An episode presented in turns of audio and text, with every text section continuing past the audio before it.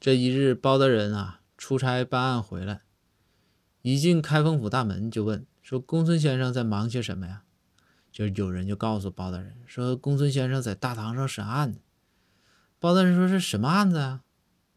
然后这个有人就说：“啊，说那个是一个是一个流氓案件，就有一个有个男的啊就在大街上总用手机就是拍各种女人的照片，不堪不堪入目啊！”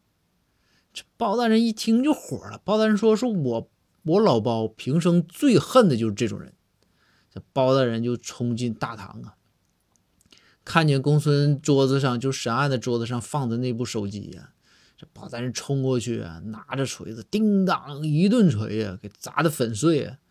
这个时候再一看公孙，公孙眼泪汪汪的看着包大人说：“大人，你这啥意思啊？”包大人说：“说我就恨这种人呐！这手机里边这么多不堪入目的照片，那必须要销毁，那还能让他流流传下去吗？”然后公孙都快哭了。公孙说：“说大人，说这是我的手机啊，那案犯的手机，那不那还在他身上呢。”